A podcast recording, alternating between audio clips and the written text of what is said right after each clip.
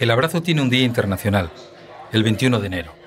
Fue idea de un norteamericano, Kevin Saborny. Decidió crear así una excusa para dar y recibir abrazos, algo que siempre reconforta. Uno de los grandes abrazos de mi vida se lo di a Kini, de los que no se olvidan, entre otras cosas porque cuando él te abrazaba lo hacía de verdad. Fue el 19 de septiembre de 2008, en el restaurante Las Delicias de Gijón. Kini estaba en un mal momento. Faltaban cuatro días para que cumpliese 58 años y acababa de superar dos operaciones de cáncer. Se le veía extremadamente delgado, sin brillo en los ojos. Pese a todo, estaba allí. No faltó a los premios organizados por el comercio y la Federación de Peñas del Sporting. Unos galardones que nacían para reconocer al máximo goleador de todas las categorías del fútbol asturiano. Le hacían una ilusión enorme que llevaran su nombre. En la entrega del trofeo Kini había muchísima gente. Jugadores, responsables de clubs, periodistas, todo el mundo quería hablar con él. Y por supuesto, sacarse la foto. El brujo siempre era la estrella. Al final del acto se le veía cansado, agotado. Y justo fue en ese momento, al despejarse un poco el salón, cuando cruzamos nuestras miradas y nos acercamos. Ahí nos dimos ese gran abrazo que nos envolvió. Noté sus huesos, sentí que estaba débil en todos los sentidos. No pudimos decirnos ni una sola palabra. No hizo falta. Simplemente nos emocionamos. El comercio presenta Ahora Kini, episodio 5. La huella. Mi nombre es Carlos Prieto. Soy periodista y estamos escuchando la vida de un ídolo, Kini, fuera y dentro del campo, uno de los grandes pichichis del fútbol español. Grande ante la portería y ante las adversidades. Un hombre que tuvo una manera especial de serlo. Kini era un triunfador, alegre, extrovertido, pero también arrastraba un cierto halo melancólico. Para contar uno de esos momentos de mayor tristeza, quizás el que más le golpeó, regresamos al 26 de julio de 1993. Era lunes. En todas las emisoras de radio sonaba El Tiburón, de Proyecto 1. Competía con Macarena y con What's Is Love como canción del verano. Un lunes de verano, de sol y calor, que invitaba a ir a la playa. Eso hizo Jesús Castro, el hermano de Kini, el eterno portero del Sporting. Se fue a la playa de Amió, en Pechón, en el ayuntamiento cántabro de Val de San Vicente. A Jesús le acompañaban sus hijos, y a punto estuvo de ir con ellos Enrique, el segundo hijo de Kini. Eh, marcha tu tío con tu primo eh, para ir para Santander, para ir para Cantabria. Pero a Enrique, al pequeño Enrique, no le gustaba demasiado la playa. Digo yo, no, no, yo no, no voy, que yo ir a la playa no me da mucho más por ir. Así que Jesús Castro se marchó al arenal de Pechón sin su sobrino y allí jugó al fútbol con sus hijos. Después quiso darse un chapuzón. El mar estaba revuelto, como casi siempre en esa playa, y se dio cuenta de que a unos metros había un padre con sus dos hijos. Pasaban apuros para salir del agua. Jesús no lo dudó. Echó a correr, nadó hacia ellos y logró rescatarles. Pero en su esfuerzo quedó exhausto y el mar se lo tragó. No logró salir.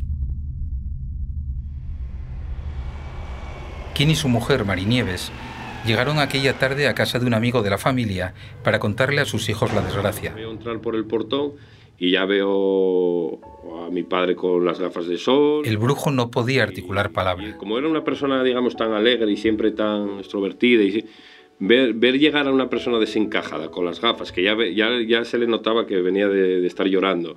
Eh, sin articular palabra. Ya fue su madre quien habló. Que, bueno, luego fue cuando pasó lo de tu tío Jesús, que le pasó esto y lo otro. Fue un auténtico shock para todos que de repente se muriese así. Tenía 42 años y toda la vida por delante. Mucha gente lo conocía por su extraordinaria trayectoria en el fútbol, en el Sporting, donde jugó con José Ignacio Churruca. Que fue un chaval extraordinario, serio, y luego como portero era un portero extraordinario. Y en la redacción de deportes, en el periódico, aquella jornada pasó de ser un día cualquiera a uno angustioso en el que el teléfono no dejaba de sonar. llamaba mucha gente para preguntar qué le había pasado a Castro, porque era una noticia tan inesperada como increíble. La muerte de Jesús Castro nos dejó a todos noqueados y destrozó profundamente a Kini. Recuerdo su imagen al día siguiente, desencajado, con una camisa blanca remangada y unas grandes gafas de sol, mirando impotente el féretro que contenía los restos de su hermano, de su compañero y amigo. Es una imagen terrible. Era como si le arrebataran un trozo de su propia vida, porque ambos hermanos lo habían hecho todo juntos. Es Oscar, su hijo. Jugaron en el Sporting juntos. Es que fue toda la vida juntos. Hasta emprendieron negocios al lado de su otro hermano, Falo, cuando ya eran jugadores destacados del Sporting, en el centro de Avilés, donde vive el periodista José María Urbano. Los tres hermanos, en este caso, abrieron una cafetería. Cafetería Heskif. Que es el acrónimo de Jesús, Kini y Falo. Por todo, la muerte inesperada de uno de los mejores porteros del Sporting, de Jesús Castro, fue el mayor golpe de la vida de Kini, más incluso que el secuestro. Habían compartido habitación en Yaranes, donde se criaron, iban al colegio, se escapaban para jugar al fútbol, los partidos del Sporting. Su relación había sido incluso por encima de lo que se comparte con cualquier hermano. De que por primera vez lo ves en una situación mm, totalmente eh, que no conocíamos de él, digamos, verlo tan destrozado. Así lo explicó el propio Kini en el año 2017 en el programa Grandes, de la televisión pública del Principado de Asturias. Fue un palo muy grande porque lo hicimos todos juntos y la verdad que fue impresionante. Un palo muy grande, como él lo define, con el que tuvo que tirar para adelante. Porque la vida, guste o no, sigue y porque hay que vivir el día a día. Y la vida es eso, lucha continua e intentar vivir el día a día. La muerte de Castro fue un mazazo que trajo consigo mucho dolor. Y a esto se sumaron más tarde otros problemas, los económicos. Kini había dejado el fútbol seis años antes y trataba de adaptarse a una vida muy diferente a la de un deportista de élite. Una vida que a muchos futbolistas les cuesta tiempo y resulta, a veces, muy dura. Es fácil perderse. Sí, es difícil porque te encuentras con algo que creías que era para toda la vida. Un día estás en lo más alto. Nosotros lo teníamos todo. Vives en la abundancia. Un tío que ganaba millones en el Barcelona y le regalaban los coches. Esto es jauja. Y otro día, cuando te das cuenta, llega la retirada. En el caso de Kini, a los 37 años, cuando se marchó tras aquel partido de homenaje en el Sporting. El fútbol te da muchas cosas, muchas. Y hay que saber aprovechar, poner cada cosa en su sitio. De ahí la importancia de saber gestionar bien el futuro. Pero un asesor fundamental, asesor que, que, que te oriente, las, las, inversiones, porque hay muchas veces que te engañan. Al dejar de ser estrella, el dinero y los patrocinadores se esfuman. Kini no vio venir todo bueno, eso. Kini ahí efectivamente eh, tuvo ahí una etapa yo creo que complicada, no se supo manejar bien con, con los negocios y con algunas amistades y no fue un hombre que luego eh, dijera vivió de las rentas, ni mucho menos. ¿no? Pero con una familia que mantener no había tiempo para lamentarse. Por eso probó diferentes negocios. Algunos le costaron muchos disgustos y otros mucho dinero. Eh, las cosas no han salido como se esperaban y, y verte en una situación económica pues muy distinta, ¿no? Eh, Porque del dinero que ganó durante su carrera apenas quedaba nada. Recuerdo una etapa en la que Kini visitaba empresas con una variedad de productos de merchandising. Supongo que un amigo que le diría, ponte a vender llaveros y te doy un tanto por ciento, porque tú como eres Kini vas a vender miles de llaveros. ¿Cómo es posible que Kini se haya, se haya tenido que dedicar a vender llaveros? ¿Sabes? O sea, esa es la otra historia de, de Kini. Pero hasta para eso tenía tirón. Y se los compraba. Algo que aún no deja de sorprenderme, porque Kini había sido uno de los mejores futbolistas del país. Y ahí estaba, vendiendo llaveros. Oye, viene Kini mañana a vender, pues es verdad que cuando iba a Kini pues la recibías, porque evidentemente pues era un personaje, ¿no? Eh, que, que, que, yo de niño más me acuerdo que Kini era, pues, bueno, una estrella absoluta, ¿no? Este es Arturo Llaneza. El brujo visitó la empresa fundada por sus tíos y su padre, que se dedicaba al sector metálico y con sede en Langreo. Kini congenió especialmente con Marcelino, el padre de Arturo. Bueno, y empezaron a quedar pues, a comer, lo típico, oye, Marcelino, comemos tal día. No sé Así nació una relación muy estrecha, prácticamente familiar, que se extendió con los años a Arturo y a Kini.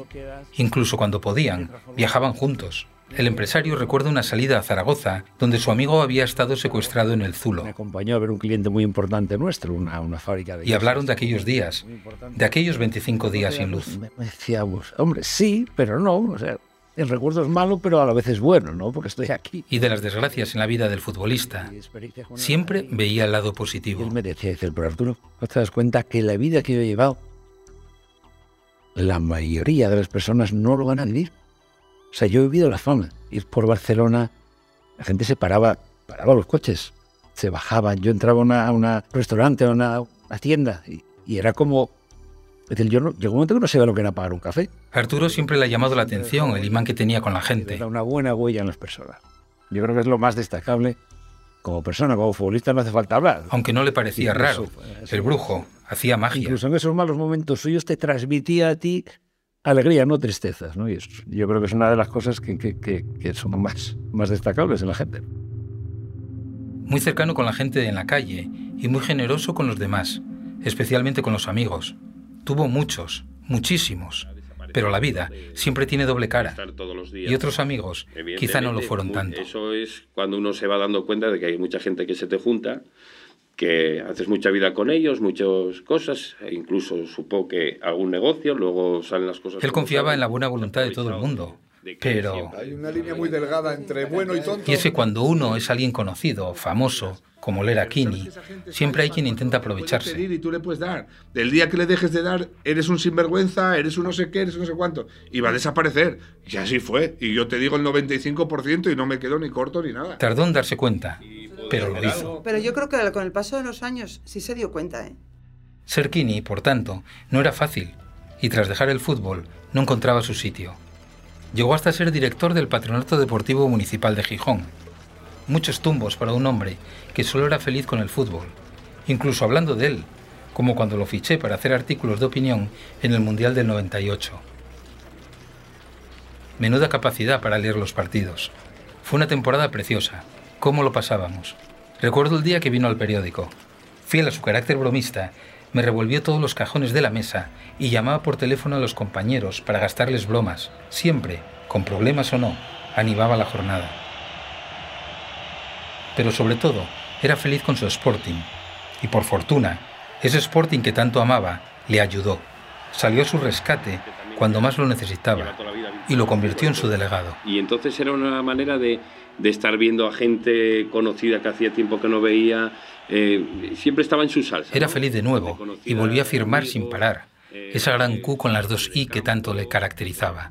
Esas ondas que él diseñó a imitación de la rúbrica de su padre, Enrique Castro, guardameta reconocido en el fútbol regional. Se convirtió en la firma más popular de Gijón, de Asturias en realidad, y de cuantos campos visitaba el Sporting. O sea, es una espiral que es como si fuese la Q. Luego el tira. Y todo esto que se pone Kini. O sea, la firma pone Kini. Pero es una firma muy original, muy. Durante dos décadas desempeñó un puesto que multiplicó aún más su popularidad. Puedo asegurar que ese Sporting, que siempre se columpiaba en la cuerda floja por los terrenos de juego, alejado de la gloria de antaño, volvía a tener a Kini como estandarte, volvía a ser la estrella del equipo. Por ejemplo, aquel 31 de agosto de 2009, el Sporting jugaba contra el Barcelona. La noche anterior, el equipo llegó en el autobús al hotel. Decenas de personas esperaban en la puerta. Y antes de bajar, un joven jugador que el Sporting acababa de fichar dijo, Joder, qué de gente ahí esperándonos. Y Billy le dijo: Tú, cuando abran la puerta del autocar, baja tranquilo que no va a mirar nadie para ti. el brujo esperar". siempre era el centro de Y atención. nadie paró a hablar, nada más que estaban esperándolo a él. Pero aquella época feliz se torció, como todos los renglones que escriben la biografía de Kini. El equipo entró en Barrena en 1997 y en 2005 el club se sumió en el caos. Estuvo al borde de la desaparición. Impagos, despidos, huelgas, tremendos vez comunicados. que nos tuvieron un montón de meses sin, Es que- sin cobrar. que- Kini, como el resto de la familia sportinguista, lo pasó muy mal, verdaderamente Éramos- mal. Somos cuatro en casa, más estaban mis abuelos, los, los padres de mi madre. eh, todos salíamos del mismo lado, ¿eh? Muy agobiado. La situación era tan delicada que me llamó por teléfono y me explicó el estado agónico del club. Días más tarde, confirmamos que sí, que su nombre estaba en una lista del Sporting. Salieron lo que cobraba cada uno en el periódico y de los que estaban ahí en mareo, no era de los que más cobraba, ni muchísimo menos. Una vez más, el brujo había visto venir la jugada. Incluso pensó en aceptar la oferta de otra empresa. Si el club le recortaba más de la mitad de la nómina, no le llegaría para mantener a su familia. Pero Kini seguía siendo clave.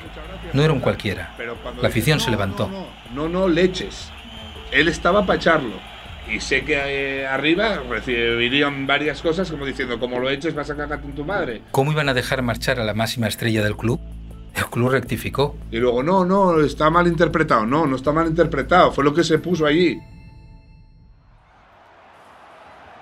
Por fortuna, aun con una rebaja importante del sueldo, Kini se quedó. Y gracias a ello, cierta normalidad regresó a su vida, sobre todo tras la llegada de Manuel Preciado como entrenador. Formaron juntos una sociedad mágica. El Sporting volvió a enganchar a la afición y logró el ascenso a primera, después de 10 años. Pero la vida de Kini siempre ha transcurrido en una montaña rusa. En el verano de 2006 tenía 56 años. Llevaba 19 retirado del fútbol profesional, aunque seguía ligado al Sporting. Es cuando le empezó a doler la garganta. Al principio lo achacó una infección sin más, pero las molestias al tragar no cesaban y decidió consultarlo con el otorrino. Yo me senté de aquí al sillón y cuando me mira, se llamaba Alfredo, el otorrino, y me mira y solamente con abrir la boca, sentado allí, me dice, esto es malo, tienes un cáncer malo y que hay que operar urgentemente. Un auténtico jarro de agua fría. Pues tu padre tiene es un cáncer y, y, pinta muy mal y no se sabe esto, si, si incluso pudiera ser para pa poco tiempo. Ese cáncer de garganta, todo el mundo se lo imagina, fue un auténtico mazazo para toda su familia, para Marinieves y sus cuatro hijos, Lorena, Enrique, Jorge y Óscar. Ostras, es que se te pone la vida patas arriba. Y para sus amigos. Cuando le detectaron el tumor, recuerdo que se lo detectaron y fue a la fábrica, pero a mi padre. Recuerdo que entonces despacho mi padre y lloraba, yo no sabía. La primera operación fue en Oviedo. Uno de los, de, lo que, de los miedos que tenía la primera operación era que le tuviesen que dejarlo de la tracotomía. Por fortuna, no hizo falta. Pero año y medio después, el cáncer reapareció. Esta vez cerca del oído. Claro, ya vas pasando unos años en que estás luchando, ¿no? Y cuando parece que, que mientras todo va bien vas cogiendo fuerzas, eh, te dan otro golpe, que es decir, se te ha El brujo se tenía que enfrentar a un tratamiento muy duro en Barcelona y viajó acompañado de su mujer. Unos días duros, extremadamente duros, con sesiones de terapia interminables. El cáncer, que era muy agresivo, muy malo, y claro, que tenían que hacer todo lo posible porque le tiraba como para el cerebro y depende de dónde se ubicase en el cerebro, no había operación. Puso a prueba su resistencia. Muy fuerte, que no cualquier persona ahí de mano lo iba a aguantar. Porque convivir con esta enfermedad, con estos tratamientos, es complicado. Lo pasamos todos muy mal, pero bueno. Pero una vez más, salió adelante, muy tocado, pero de pie. Y hay una imagen que no se me olvidará nunca, que condensa todo lo vivido. Ocurrió en un partido, el del ascenso del Sporting a primera, el 15 de junio de 2008. Recuerdo a Kini muy debilitado en el palco. Bueno, fue el de Leibar cuando se subió y él estaba, si mal no recuerdo, con un jersey rojo, rojo. llevaba. La multitud le aplaudió como nunca. La ovación fue tremenda. Estaba viendo que todo el estadio, el estadio que era su casa, pues le estaba cantando y le estaba animando. Tanto que la emoción por ese momento y el ansiado ascenso después de 10 años en segunda le superó. Y claro, y él tuvo que levantarse a saludar, pero se le ve que saluda, que hace así, pero enseguida eh, se baja porque le caían las lágrimas. La vida le dio otra oportunidad. Cuando Kini se recuperó del todo y cogió fuerzas, comenzó a colaborar en actos de la Asociación Asturiana contra el Cáncer. Había pasado una mala experiencia y quería dar aliento a otros, compartir. Una persona de lo más cercana, de lo más amable, de lo más eh, muy humana. Su presidenta era entonces Margarita Fuente, que guarda un excepcional recuerdo de él. Tiene grabadas las palabras con las que el brujo definió el cáncer durante un acto. Decía que era una enfermedad sin vergüenza, ¿no? Y, que, y que ataca, mm, digamos, mm, por sorpresa, que no se la ve muchas veces venir porque es una enfermedad que no duele. Con un mensaje de ánimo, claro. Decía que había que ser valiente, que había que tener ilusión de, de, de poder salir, de poder salir ¿Y cómo adelante. no pudo evitar las lágrimas? Todas estas cosas, pues hombre, llegó un momento que se emocionó. ¿eh? Y sobre todo cuando recordaba, yo creo también un poco el apoyo de la familia, ¿no? Y de, y de los amigos. A raíz de esa enfermedad, Kini aprendió una lección importante. Esa enseñanza de vida que todos aprendemos a base de golpes. Te ayuda sobre todo a priorizar, a valorar, a lo que es importante, a darte cuenta de las cosas buenas que tenemos, que son muchísimas y que muchas veces De todo aquello, de nuevo, surgió el titán. Era un hombre invencible y comenzaron los homenajes públicos hacia su figura. Una avenida, un parque, hasta lo hicieron hijo adoptivo de la ciudad de Gijón, porque él, hay que recordar, había nacido en Oviedo. En Madrid también brilló. Fuimos ahí a la, a la Puerta del Sol, entramos allí, estaba el, era el príncipe, estaba Leticia, tal. Kini siempre era el centro de atención. Arturo recuerda que lo invitó a unos premios deportivos en Madrid en 2007, a uno de esos múltiples reconocimientos de su figura como delantero. Imagínate, ¿no? Los deportistas más importantes de este país, todos, ¿no? Estaban en esa, en esa gala, ¿no? Alfredo Di Stéfano, Iker Casillas, Raúl, Pirri, Santillana, y todo el mundo se acercaba al brujo. Es que llegaba y, y él atraía a ese tipo de gente. Príncipe Felipe nada más que Dios que fue a él. O sea, no iba él al príncipe. Yo vi como el cariño que el príncipe le trataba, ¿no? Un cariño extensible a todo el mundo que Arturo resume muy bien, porque por encima del futbolista siempre ha estado la persona. Siempre digo que el titular de Kini es que la persona se come al personaje. Cuando suele ser justo, justo, justo. Lo contrario, ¿no? Kini dejó un legado de vida, la Fundación Hermanos Castro, creada en 2011. Creo que define claramente lo que tiene que ser una fundación de una persona vinculada al mundo del deporte. Javier Gómez Díaz fue uno de los impulsores y su director general hasta 2021. Una fundación dedicada a preservar el legado del brujo, a crear un museo y unas becas, y sobre todo a que su imagen sirviera para captar fondos y ayudar a personas en apuros, especialmente a niños. Que era poder ayudar a niños para que a través del deporte y de la formación tuvieran todo aquello a lo que no pudieran recurrir por su falta, por sus necesidades, ¿no? Y abrir puertas sin hacer ruido. Todas esas cosas no se contaban cuando arreglaba para que personas que no tenían recursos pudieran acceder a un hospital en Barcelona. Por... Esas cosas eran las que él podía hacer sin que se supiera. Y él no buscaba que se supiera. Por eso es todavía más grande. Sin dárselas de nada. Y es tan normal porque a veces pensamos que, las, que los genios, porque él ha sido un genio en el mundo del deporte, que son seres extraterrestres y no, son personas. Quizá por eso le hace más grande a él, ¿no? Y donde Kini planeaba hacer mucho más. La pena es que se fue demasiado pronto. Se fue demasiado pronto porque se podían haber hecho, yo creo que muchas cosas más, ¿no? Una fundación que permanece activa y que de la mano de Falo Castro y los hijos del futbolista esperan relanzar para que el legado de Kini perdure siempre.